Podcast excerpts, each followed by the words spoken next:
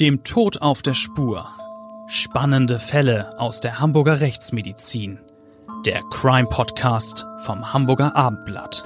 Moin und herzlich willkommen zu unserem Abendblatt Crime Podcast. Ich bin Bettina Mittelacher, Gerichtsreporterin beim Hamburger Abendblatt und begrüße wie immer sehr herzlich den Mann, ohne den es diesen Podcast überhaupt nicht geben würde, nämlich den renommierten Hamburger Rechtsmediziner Klaus Püschel. Moin Klaus. Moin, moin. Selbstverständlich beteilige ich mich gerne wieder an einer neuen Folge, zumal es heute um einen Fall geht, der mich eine ganze Weile intensiv beschäftigt und auch irgendwie erschüttert hat. Auch für mich als äh, erfahrenen, coolen Rechtsmediziner sind äh, die Ereignisse und die Verletzungen in dieser Sache ungewöhnlich gewesen. Und das Leid des Opfers war sicher sehr beträchtlich. Ich möchte sogar sagen, es grenzt an ein Wunder, dass die Frau überhaupt überlebt hat. Es stand im wahrsten Sinne des Wortes auf des Messers Schneide. Womit wir ja schon mitten im Geschehen drin sind, äh, denn es handelt sich um ein Gewaltverbrechen, das mit einem Messer ausgeübt wurde und mit besonderer Brutalität und Hartherzigkeit. Wir wollen diesen Fall aus dem Jahr 2012 heute mit jenem Mann besprechen, der damals den Vorsitz im Prozess gegen den Täter hatte und damit den Fall so gut kennt wie kaum ein anderer. Herzlich willkommen, Wolfgang Backen. Schön, dass Sie bei uns sind. Ja, vielen Dank für die Einladung. Ich freue mich mal wieder bei Ihnen im Studio sein zu können. Einige Male hatte ich ja bereits schon die Ehre. Heute ist es, glaube ich, das sechste Mal, dass ich über authentische Fälle, die auch in meinen beiden Büchern enthalten sind, berichte. Und das sind wirklich zwei lesenswerte Bücher. Dazu kommen wir später auf jeden Fall nochmal zurück. Zunächst möchte ich Sie für die Hörer, die Sie noch nicht kennen, kurz vorstellen, Herr Banken. Sie waren 37 Jahre lang Richter in Hamburg und in den letzten neun Jahren bis zu Ihrer Pensionierung Vorsitzender einer Schwurgerichtskammer. Das heißt, Sie hatten zuletzt ausschließlich mit Fällen über vollendete und versuchte Tötungsdelikte zu tun, kennen sich da mit den Abgründen der Psyche wirklich gut aus.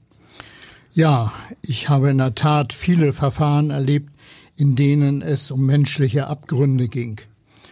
Ich habe in meiner Zeit als Richter immer wieder vor Augen geführt bekommen, wie schnell Menschen zu Mördern oder aber auch zu Opfern werden können. Und ich habe erfahren, wenn Verbrechen doch nicht zum Tod des Opfers führen, ist es häufig nicht das Verdienst der Täter, sondern vielmehr die schnelle Hilfe der Notärzte, Rettungskräfte sowie der in der Nähe gelegenen Krankenhäuser. Jedenfalls dann, wenn es sich um eine Tat in einer Stadt wie Hamburg handelt. Das kann ich nur bestätigen. Also die äh, äh, Rettungsaktionen laufen zum Teil sehr dramatisch und äh, mit zum Teil ungewöhnlich positiven Ergebnissen ab. Das trifft auch äh, insbesondere auf unseren heutigen Fall zu ein Gewaltverbrechen aus dem Jahre 2012. Da haben die Notärzte und später die ähm, Mediziner im Krankenhaus, die Chirurgen, wirklich ganze Arbeit geleistet. Wir kommen ja später noch auf die Verletzungen, die das Opfer erlitten hat, zurück. Aber so viel kann ich schon verraten. Die Frau, der sehr viel Gewalt angetan wurde, hatte schwerste Verletzungen davon getragen und zudem zwei Liter Blut verloren das hätte sehr leicht tödlich sein können. Und dabei hat doch der Angeklagte immer wieder betont, er habe die Frau geliebt, die er dann aber niederstach und die nur mit sehr viel Glück überlebte. Aber trachtet man seiner Geliebten nach dem Leben? Begegnet man ihr mit äußerster Brutalität, nur weil sie einmal wütend gemacht hat? So war es hier offenbar. Die Frau, nennen wir sie Daria, die musste wirklich über Stunden erhebliche Qualen leiden. Herr Backen, was ist denn an jenem schicksalhaften Tag im Mai 2012 passiert? Genau genommen reden wir hier über die Ereignisse aus einer Nacht. Der spätere Täter, der hier Baran heißen soll, weckt seine Freundin um 4.30 Uhr, weil er Sex mit ihr haben möchte. Er steht unter Drogeneinfluss, Alkoholeinfluss und ist recht grob. Seine Freundin, die bereits geschlafen hatte, ist nicht in der Stimmung dazu, weist ihn deutlich zurück, sagt sogar, wenn er weiter so unsensibel und äh, derb sei, wolle sie sich nach einem anderen Mann umsehen. Die Zurückweisung verärgert Baran gewaltig. Er ist über ihre Weigerung empört und reagiert schwer beleidigt und eifersüchtig. Und was hat er dann konkret gemacht? Er beschließt, sie daher sofort zu bestrafen. Von ihm aus sollte die Frau sterben. Todesstrafe also. Er geht in die Küche, kramt zwei Brotmesser hervor und entscheidet sich für das längere Messer, das eine spitz zulaufende 21 Zentimeter lange Klinge besaß. Also eine wirklich äh, sehr lange Klinge und dann auch noch spitz zulaufend. Damit sind allerschwerste Verletzungen möglich. Äh, ja, meistens äh, verursachen solche Messer sogar tödliche Verletzungen. Äh, viel zu oft habe ich auf meinem Obduktionstisch Tote untersucht, denen mit genau solchen Waffen Schnitte und Stiche ach, schlimmster Art zugefügt worden sind. Herr Backen, als der Mann dann seine Freundin schließlich attackierte, war sie doch schon wieder eingeschlafen, oder? Das heißt, sie hatte praktisch keine Chance, sich gegen seinen Angriff vernünftig zu wehren? Genau, so war es. Die Frau schlief und hatte dem 57-Jährigen den Rücken zugekehrt. Baran sprang auf das Bett und fixierte seine Freundin, indem er sich auf ihre Beine setzte, damit sie ihm nicht entkommen und sich nicht wehren konnte. Und dann stach er ihr erst in den rechten Arm und anschließend mehrfach in die Bauchregion, schließlich noch in die Muskulatur eines Oberschenkels.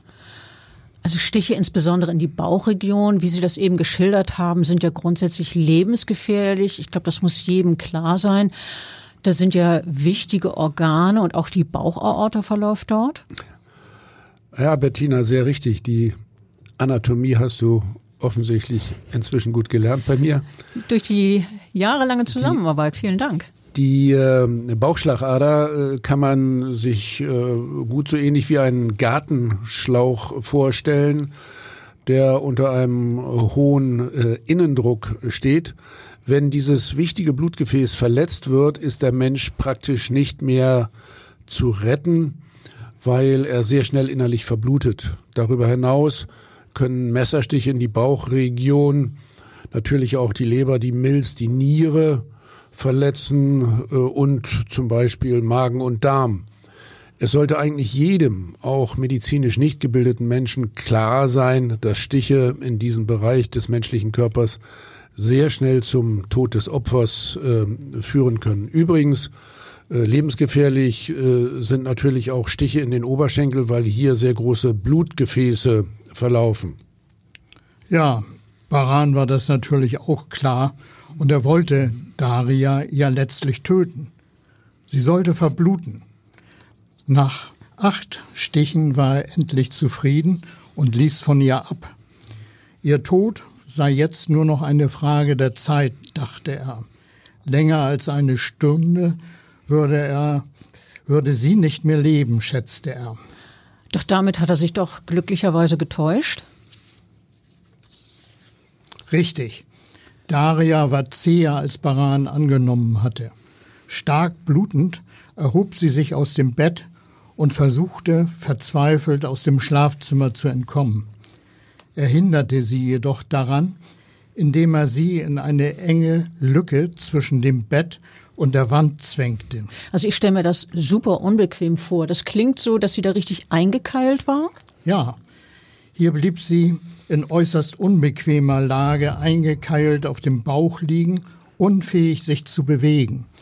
Jetzt eröffnete Baran ihr ruhig und emotionslos, dass er sie in dieser Position verbluten lassen werde. Es werde möglicherweise noch etwas dauern, aber bald werde ihr Körper ausgeblutet sein und sie würde sterben. Strafe müsse eben sein. Es sei nicht gut, ihm zu widersprechen. Also, das klingt irgendwie äußerst brutal. Das zeugt meiner Meinung nach von einer wirklich einerseits kaltblütigen, andererseits menschenverachtenden Gesinnung. Äh, hier ging es offensichtlich nicht um eine Affekttat, was natürlich schon schlimm genug wäre. Dieser Mann hat ja offenbar sehr gezielt, überlegt, gehandelt, so fast wie ein Henker. Da kann ich dir zustimmen, Klaus. Also wenn ich höre, wie kaltblütig der Mann offenbar vorgegangen ist, gruselt es mich richtig. Ähm, Herr Backen, erzählen Sie doch bitte, wie es Daria dann weiter erging. Sie schloss mit ihrem Leben ab. Sie dachte an ihre Mutter und an ihre Schwester, von denen sie sich in Gedanken verabschiedete, während sich die Blutlache unter ihr immer weiter ausbreitete. Ihr Freund überließ sie zunächst ihrem Schicksal und begab sich ins Wohnzimmer, um sich einen Darjeeling zu kochen und zu überlegen, wie es weitergehen solle. Ja, kaum zu glauben. Ja, wenn es da nicht nur das Problem der Entsorgung der Leiche geben würde. Wo sollte er sie mitten in Hamburg verstecken? Also Herr Backen, Sie erzählen ja sehr viel über die Gefühlswelt des Messerstechers und des Opfers. Bei dem Opfer Daria kann ich mir vorstellen, dass sie später im Prozess als Zeugin dargelegt hat, was sie empfand und was ihr durch den Kopf ging. Wie verzweifelt sie angesichts, angesichts ihrer offenbar aussichtslosen Lage war. Und der Angeklagte, hat er seine Version der Ereignisse geschildert? Ja, mehrfach bei der Polizei und später auch in der Hauptverhandlung. Zunächst behauptete er, er habe einen fremden Mann bei seiner Freundin angetroffen. Beide hätten sich geküsst vor seinen Augen, was ihn im Zusammenhang mit ihren Beleidigungen wütend gemacht habe. Sie habe ihn als Junkie bezeichnet und habe ihm den Laufpass gegeben. Nachdem der Fremde weg war, habe er auf Daria eingestochen, aber nur dreimal, nicht etwa neunmal, da er seine Freundin nicht habe töten wollen. Die äh, Anzahl der Stiche, äh, Wolfgang, lässt sich äh, sehr exakt feststellen, denn natürlich wird der Körper der Schwerverletzten äh, sehr gründlich untersucht von den Ärzten, die die Wunden behandeln wollen und dann auch noch von den Rechtsmedizinern, wie zum Beispiel von mir oder damals dem diensthabenden Arzt. Der äh, diensthabende Arzt hat seinerzeit die schwer verletzte Frau auf der Intensivstation untersucht, um das nochmal äh, genau zu sagen. Letztlich hatte sie neun Stichverletzungen, aber auf die eine, die neunte, kommen wir ja jetzt noch zurück. Äh, zunächst einmal waren das acht gewesen zwei am rechten Arm, vier am Bauch und zwei am rechten Oberschenkel. Und der neunte Stich ging dann links in den Bauch. Wie gesagt, da kommen wir gleich drauf zurück. Ähm, aber erstaunlich, dass äh, dieser Mann, der Täter, in einem Punkt äh, so weit von der Wahrheit abweicht. Denn er kann ja durch äh, unsere Untersuchung eindeutig der Lüge überführt werden. In der Tat. Der Angeklagte hat aber noch weiter erzählt. Und zwar er habe sich nach den Messerstichen aufopfernd um Daria gekümmert, ihr Wasser und Schmerztabletten gereicht.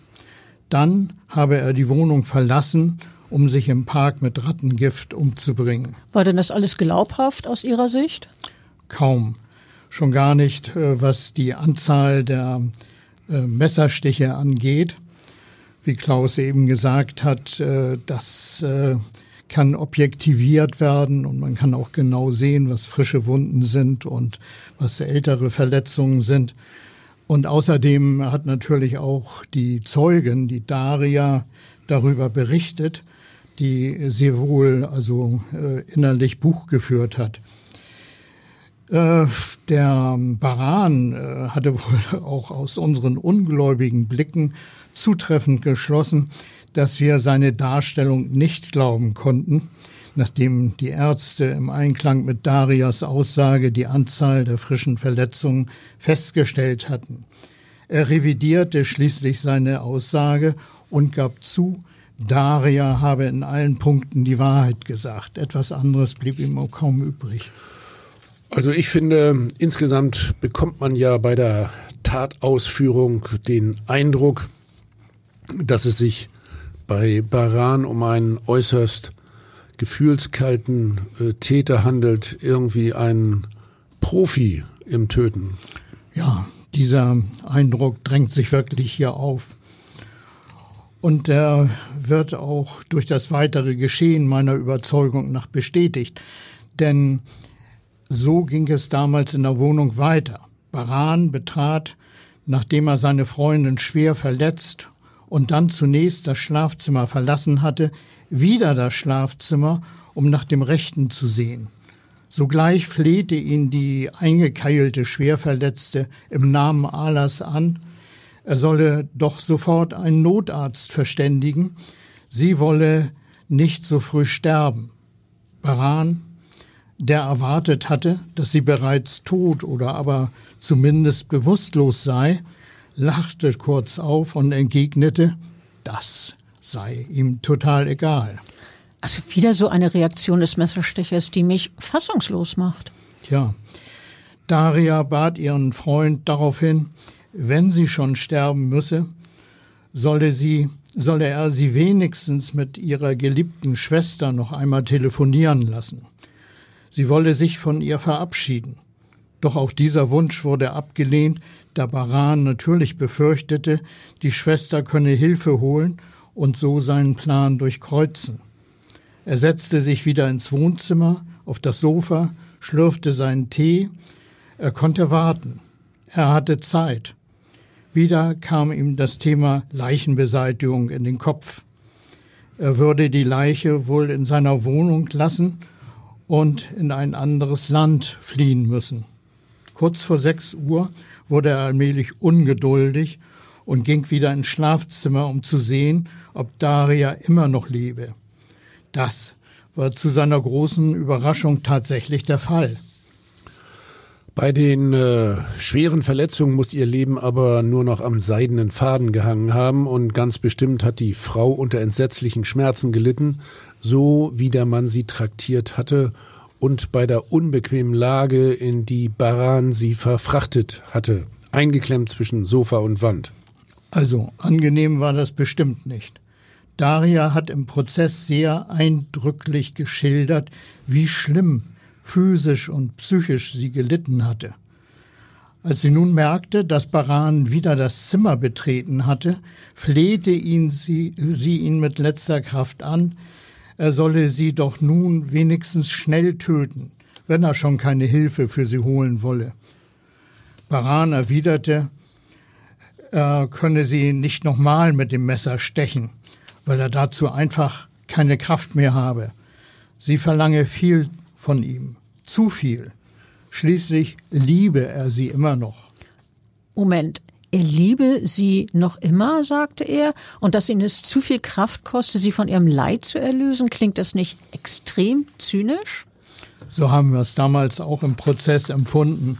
Als Daria ihren Freund jedoch nochmals drängte, entweder Hilfe zu holen oder sie von ihren Leiden endlich zu erlösen, gab er nach und versprach ihr, mit einem weiteren Messerstich ihr Sterben zu beschleunigen.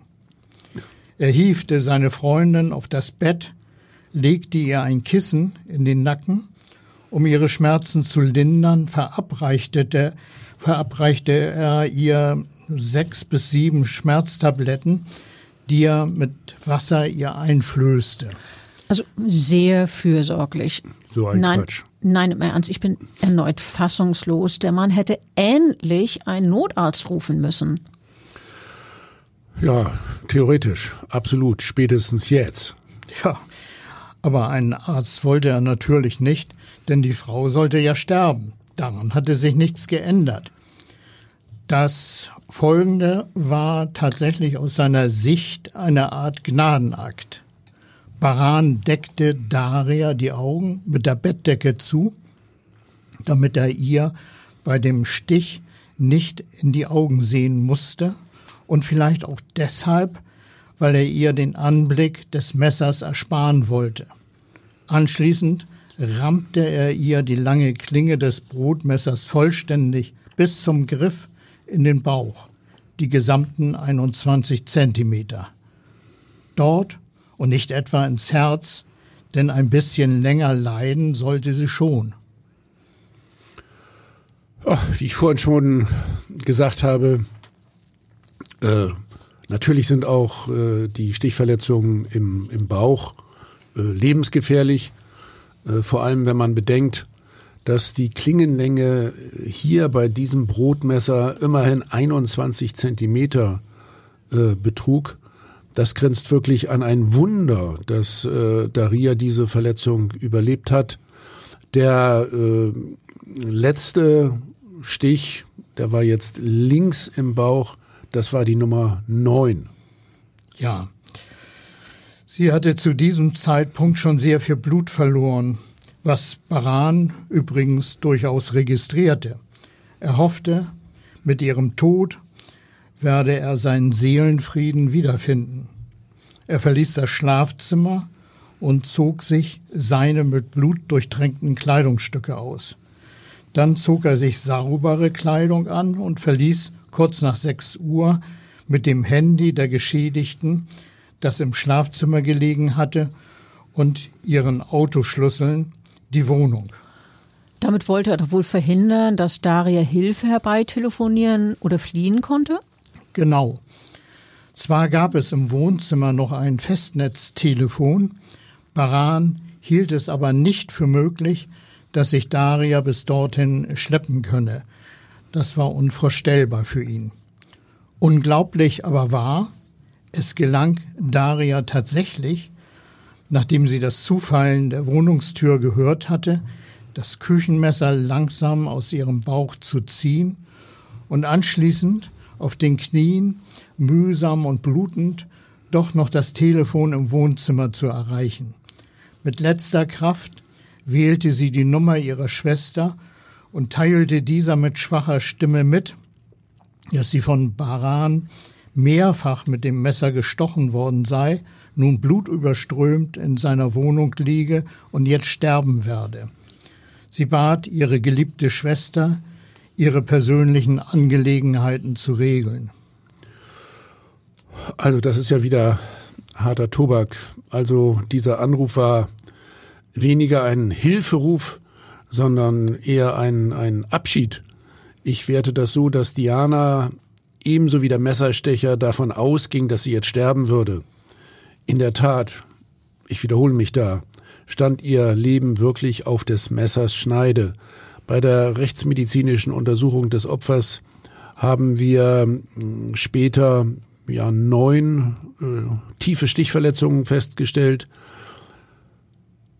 Acht auf der rechten Seite, zwei am rechten Arm, vier auf der rechten Bauchseite, zwei am rechten Oberschenkel und dann den letzten Stich im äh, linken äh, Oberbauch.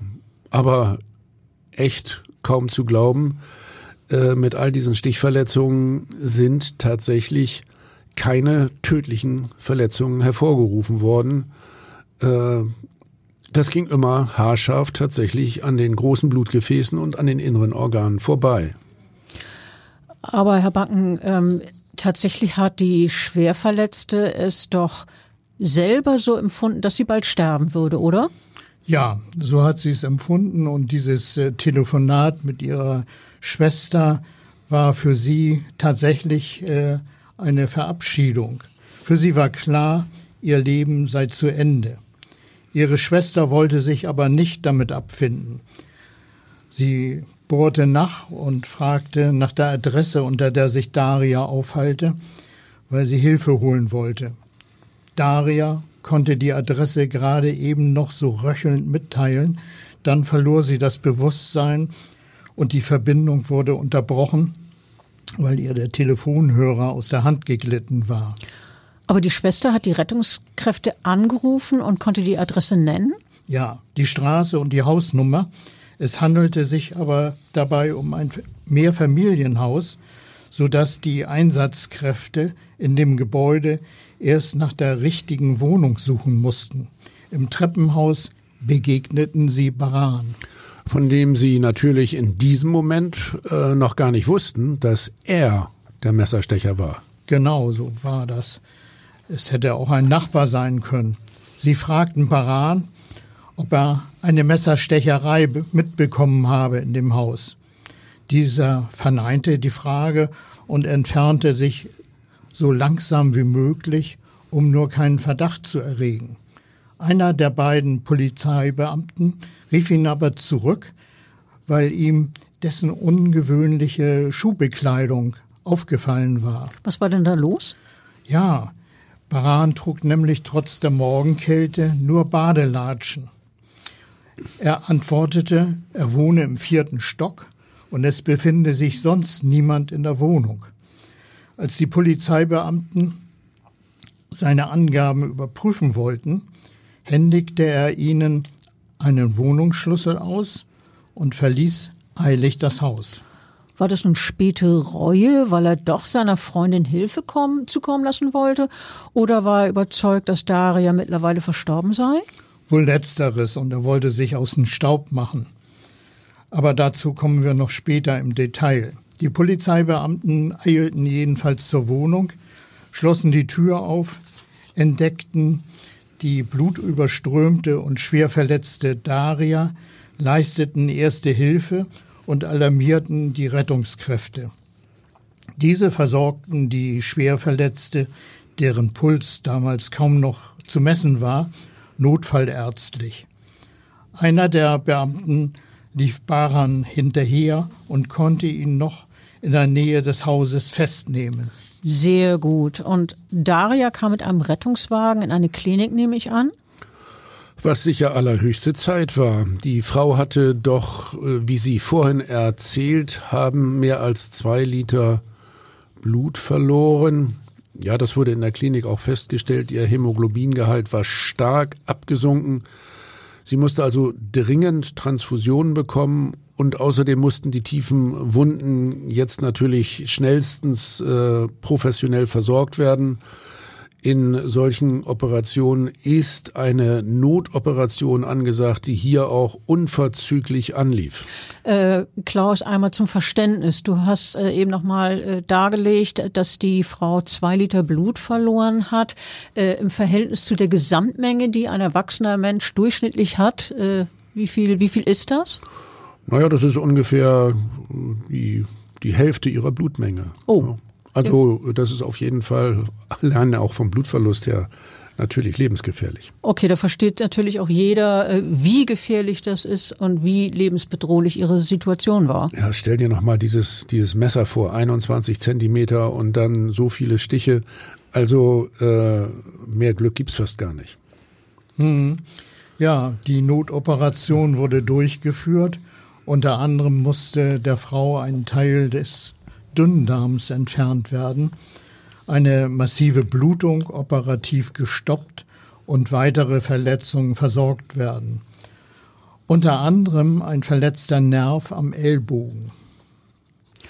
Äh, Moment, äh, über diese weitere Verletzung, also jetzt hier den verletzten Nerv am Ellbogen, haben wir noch gar nicht ausführlich gesprochen, aber ich finde, wir sollten das jetzt unbedingt thematisieren. Es ist doch so, dass Baran zu Beginn seiner Attacken gegen seine Freundin ihr einen Stich in den Arm versetzt hat. Zwei. Oder sogar zwei. Okay, du weißt es viel besser als ich. Ähm, weil der Täter damit einen ganz bestimmten Zweck verfolgt hat, oder? Ja, das stimmt. Er hatte ihr gezielt eine Sehne im Ellbogen durchtrennt, weil er ihren Arm lähmen wollte. Er hat auch während er den Schnitt setzte, nach Darstellung von Daria ausdrücklich gerufen, jetzt lähme ich dich, jetzt töte ich dich. Tatsächlich hat der Mann den Arm seiner Freundin offenbar gezielt verletzt und gelähmt. Äh, wie später festgestellt wurde, äh, ist der äh, sogenannte Nervus äh, radialis äh, verletzt worden, der hier am äh, Ellenbogen verläuft.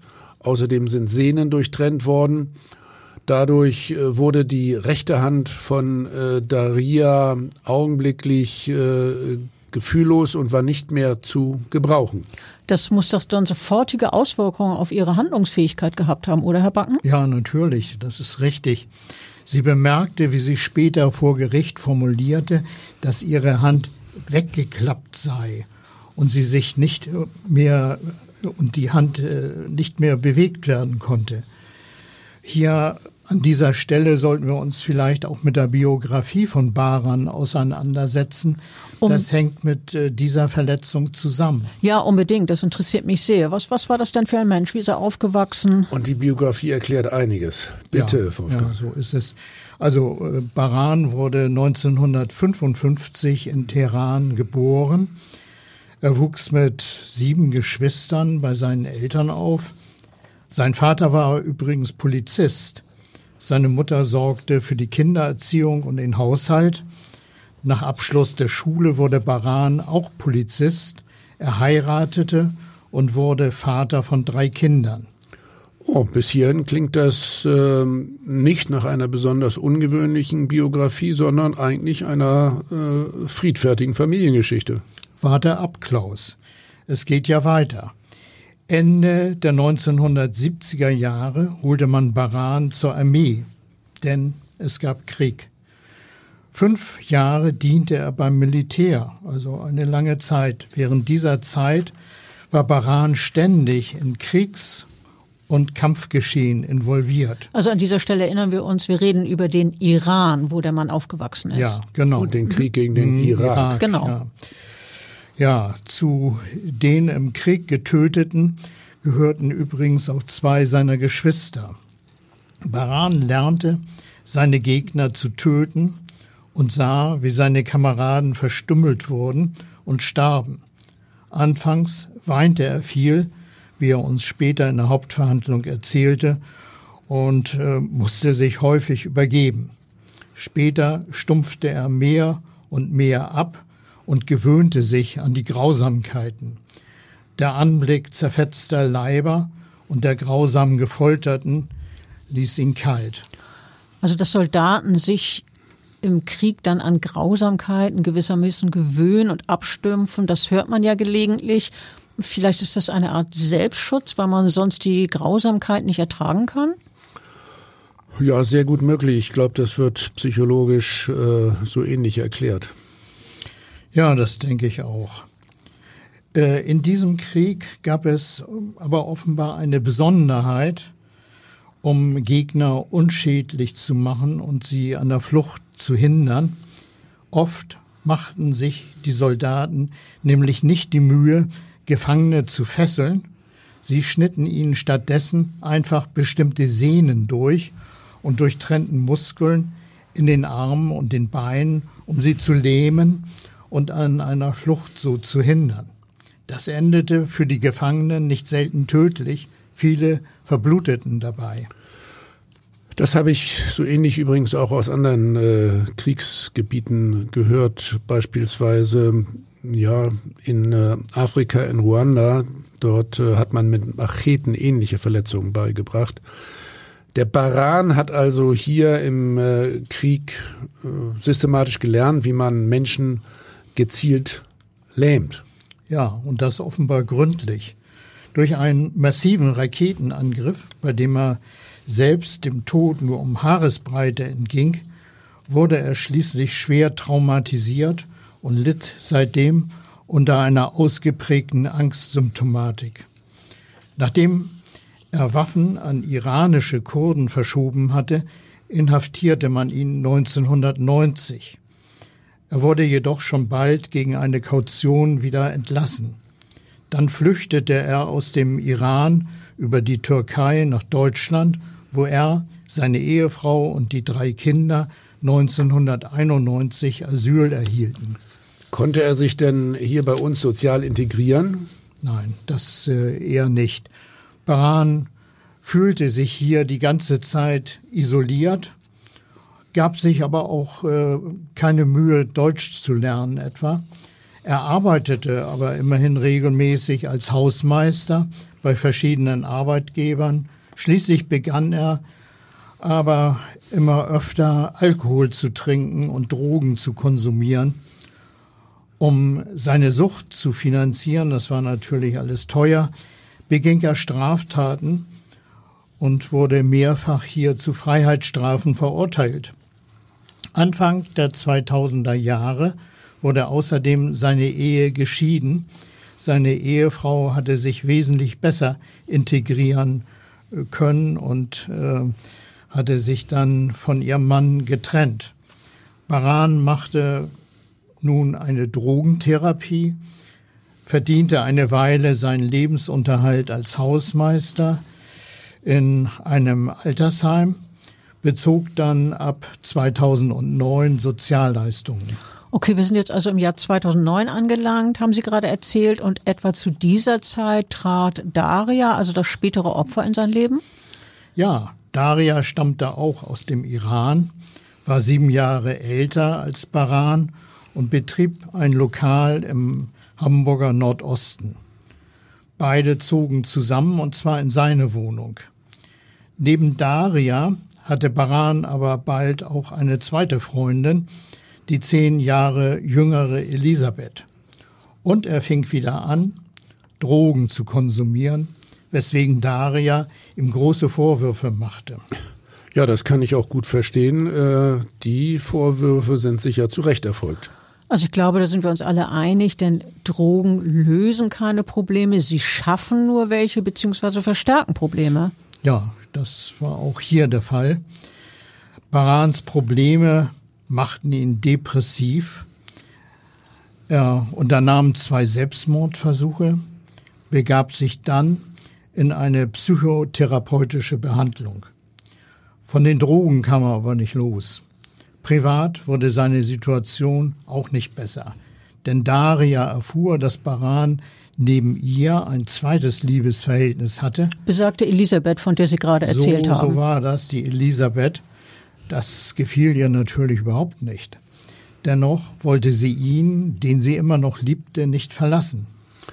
Und dann kam es zu der verhängnisvollen Tat aus der Nacht zum 30. Mai 2012. Ja, ich sollte vielleicht noch ergänzen, dass Baran am Abend zuvor Gerüchte gehört hatte, dass Daria ihn betrüge. Was aber wohl nicht stimmte, jedenfalls konnten wir im Prozess das nicht feststellen. Aber Baran reichte dieser Frage Verdacht. Er war sehr eifersüchtig, wütend, trank wieder Alkohol und konsumierte Kokain. In diesem Zustand kehrte er in seine Wohnung zurück, wo Daria schon ein paar Stunden schlief. Und dann kam es zur Tat. Also Sie hatten doch erzählt, Herr Backen, dass einer der ersten Messerstiche, mit denen Baran seine Freundin verletzte, die oder der in den Arm war, weil er sie lähmen wollte. Wir wissen ja jetzt, dass Baran sich durch seine Erfahrung im Krieg damit auskonnte, äh, auskannte, wie man Menschen gezielt Lähmungen zufügt. Ja. Wir hatten ja außerdem vorher darüber gesprochen, dass die schwer verletzte Frau nach dem Angriff durch ihren Freund und nachdem sie gerade eben noch rechtzeitig gefunden worden war, im Krankenhaus behandelt wurde. Unter anderem musste der verletzte Nerv im Bereich des Ellenbogens operativ versorgt werden. Anschließend wurde der ganze Arm durch einen Gipsverband ruhig gestellt. Ja, das haben die ähm, Ärzte wirklich äh, sehr kunstvoll gemacht. Eine Nervennaht äh, ist ja äh, tatsächlich äh, hohe Kunst der Chirurgen. Trotz der Schwere äh, dieser Schädigung durch den Messerstich in den Arm war das aber noch die am wenigsten lebensbedrohliche Verletzung. Ähm, ich habe mich ja mit den äh, weiteren Verletzungen äh, auseinandergesetzt. Äh, damals war ein Kollege als diensthabender Rechtsmediziner im Krankenhaus und hat die Frau untersucht. Und äh, sie wies äh, ja insgesamt diese neun Stichverletzungen auf. Außerdem hatte sie an ihrer linken Hand, das ist rekonstruktiv verständlich und wichtig, weil sie ja mit äh, dem rechten Arm gar nicht mehr sich wehren konnte. Sie hat an ihrer linken Hand diverse aktive sogenannte Abwehrverletzungen, also Schnittverletzungen in der Hohlhand und am Finger. Das entsteht, wenn man in ein Messer beispielsweise reingreift? Genau. Sie hat also äh, in dem Augenblick, als äh, der Mann da auf ihr kniete, noch versucht, mit der linken Hand dann Stiche abzuwehren. Das Leben der Frau hing wirklich, wir haben das mehrfach gesagt, am seidenen Faden. Äh, sie war wegen der massiven Stichverletzung im Bauch längere Zeit auf der Intensivstation. Sie wurde auch eine ganze Zeit lang künstlich beatmet. Äh, später musste die Geschädigte dann äh, aufgrund dieser Beatmung und einer Schädigung ihrer Sprechwerkzeuge ja, das geschieht durch den Schlauch, den man dann im Hals und in den Atemwegen hat. Äh, da musste sie Übungen machen, um das Sprechen wieder zu lernen. Sie war insofern schon auch stark beeinträchtigt. Aber die logopädische Behandlung war äh, erfolgreich. Außerdem benötigte sie wegen der Schädigung des Nervens an ihrem rechten Arm auch eine ähm, gezielte äh, krankengymnastische Behandlung über längere Zeit. Daria hat wirklich viel, viel Glück gehabt. Die Beweglichkeit ihrer Hand wurde nach über sechs Monaten annähernd wiederhergestellt. Die Geschädigte war zur Zeit des Prozesses allerdings nach wie vor beim Greifen mit der rechten Hand leicht eingeschränkt und klagte auch noch über die Narbenschmerzen. Psychische Beeinträchtigung hatte Daria, die das Geschehen weitgehend verdrängt hatte, bislang nicht. Jedenfalls behauptete sie das. Ich kann es mir schwer vorstellen. Ja, wer es glaubt. Also eine Sache würde mich doch noch interessieren, die Frage an dich, Klaus. Wir haben ja vorhin gehört, dass sie sich dieses Messer aus dem Bauch herausgezogen hat. Äh, ich stelle mir das also wirklich gruselig vor? War das jetzt in dem Sinne ihr Glück oder war das vielleicht sogar kontraproduktiv? Was sagt der Rechtsmediziner dazu? Ja, eigentlich ist das äh, eindeutig kontraproduktiv, weil ja durch die steckende Messerklinge die Blutung äh, aus der Wunde äh, zunächst einmal etwas zurückgehalten wird. In dem Fall war das aber so, dass äh, durch äh, diesen äh, letzten Messerstich auch nur Dünndarmschlingen verletzt wurden und äh, ja, äh, Baufett im rückwärtigen Bauchraum, das ging an der Aorta und an der Niere vorbei. Also insofern war das in dem Fall äh, richtig oder es hat ihr keinen weiteren Schaden zugefügt, kann man sagen. Aber wenn das jetzt, ich sag mal, eine Empfehlung wäre, also wir hoffen natürlich nicht, dass andere Leute vergleichbare Verletzungen erleiden, aber die Empfehlung wäre jedenfalls, das Messer nicht rauszuziehen. Verstehe ich das richtig? Also normalerweise wartet man äh, darauf, äh, bis äh, tatsächlich die Notaufnahme erreicht ist. Das gilt beispielsweise auch für andere Waffen, Pfeile, die irgendwo in einer Wunde stecken. Also äh, man soll schnellstmöglich den Transport in die Notaufnahme organisieren und in der Notaufnahme dann in OP-Bereitschaft die weiteren Maßnahmen durchführen. Dann haben wir wieder was gelernt.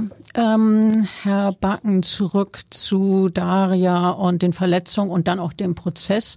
Äh, der Baran, der musste sich doch später wegen versuchten Mordes an seiner Freundin vor dem Schwurgericht verantworten, vor der Kammer, die, bei der Sie damals Vorsitzende Richter waren. Erzählen Sie doch bitte, wie das Verfahren ausging. Ja, gerne. Wir verurteilten den Angeklagten damals wegen versuchten Mordes in Tateinheit mit gefährlicher und versuchter schwerer Körperverletzung zu einer Freiheitsstrafe von acht Jahren. Das war aber nicht alles, denn neben der Strafe ordneten wir auch seine Unterbringung in einem psychiatrischen Krankenhaus gemäß Paragraph 63 des Strafgesetzbuches an. Das bedeutet also, er musste sich einer psychiatrischen Therapie in einer geschlossenen Klinik ähm, unterziehen, also im Maßregelvollzug. Äh, er war hinter Gittern, also aber nicht in einem Gefängnis, sondern in einem speziellen psychiatrischen Krankenhaus. Ja, äh, es war klar, dass Baran durch unser Urteil für eine lange Zeit hinter Gitter bleiben würde entweder äh, in der Psychiatrie, in der geschlossenen Psychiatrie oder dann äh, später, das hängt immer vom Therapieerfolg an, äh, ab, ähm, in einem Gefängnis. Wir stellten im Urteil fest, das ist äh, hier ja auch relativ klar geworden, äh, dass er mit Tötungsvorsatz gehandelt hat, als er achtmal auf die Geschädigte einstach. Neunmal. Ja, mit dem neunten und letzten Messerstich tief in Darias Bauch wollte er ihren Tod durch Verbluten noch beschleunigen. Rechtlich betrachtet war es ein versuchter Mord und nicht ein versuchter Totschlag. Richtig, der Angeklagte hatte doch die schlafende oder zumindest schlaftrunkene Frau angebrochen, äh, angegriffen. Dadurch handelte er dann ja heimtückisch und erfüllte damit ein Mordmerkmal. So war es doch, oder? Ja, in der Tat. Daria war zum Zeitpunkt des Angriffs arg und wehrlos. Sie ging von keiner Bedrohung durch den Angeklagten aus.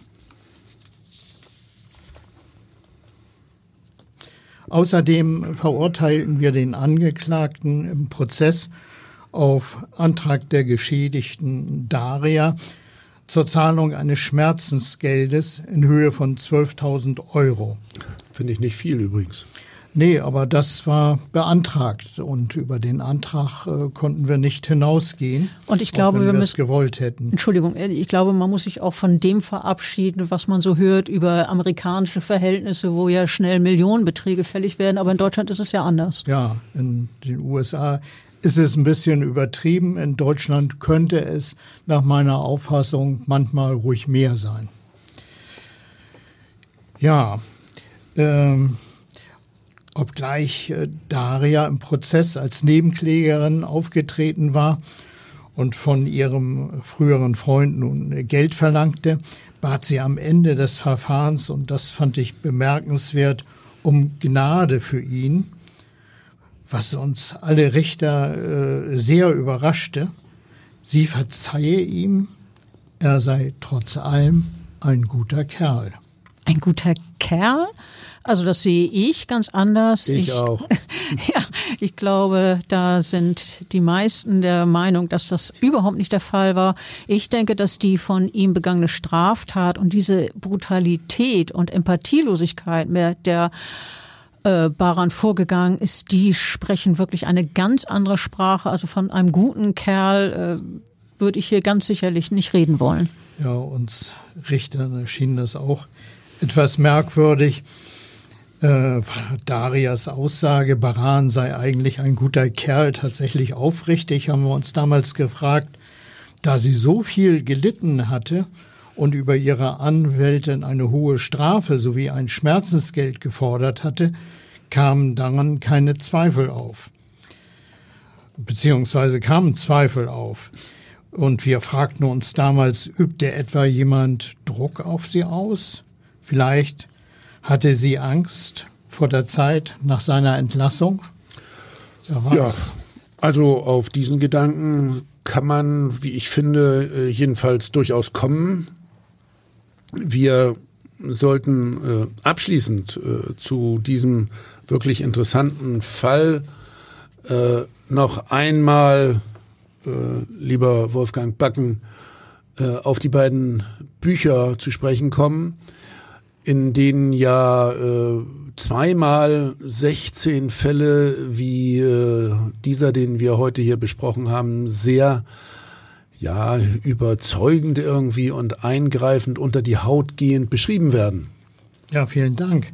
Tatsächlich, ja. Es handelt sich hier um einen von insgesamt 32 Fällen aus meiner Zeit als Richter, die ich in zwei Büchern vorgestellt habe. Moment, aber insgesamt haben Sie natürlich viel, viel, viel, viel mehr Fälle äh, äh, ähm, verhandelt. Das ist jetzt eine Auswahl gewesen. Das ist eine 32. Auswahl, genau. natürlich. Das kann nur eine Auswahl sein. Die Bücher heißen beide Das Leben ist zerbrechlich. Es gibt Band 1 und Band 2. Und alle Fälle sind echte True Crime Geschichten im wahrsten Sinne des Wortes. Und ich habe beide Bücher gelesen und finde sie ausgesprochen interessant. Äh, da kann ich mich nur anschließen. Ich habe die äh, beiden Bücher hier vor mir liegen und äh, habe sie beide regelrecht verschlungen. Das sind wirklich äh, außerordentlich lesenswerte Bücher. Äh, hier nochmal die Titel, falls äh, die Hörer unseres Podcasts ebenfalls daran interessiert sind. Ich möchte sie jedenfalls in der Richtung inspirieren. Die beiden Bücher heißen Das Leben ist zerbrechlich. Ich finde auch ein sehr passender Titel. Und äh, davon gibt's Teil 1 und Teil 2. Ja, und Herr Backen, Sie müssen damit rechnen, dass wir Sie unbedingt weitere Filter, Fälle ähm, schildern lassen möchten und dass wir Sie gerne mal wieder zu unserem Podcast einladen. Das freut mich und ich kann nur sagen, ich komme immer gern wieder. Wunderbar, dann sind wir uns ja einig. Und Viel, tschüss. Vielen, vielen Dank und tschüss. Tschüss.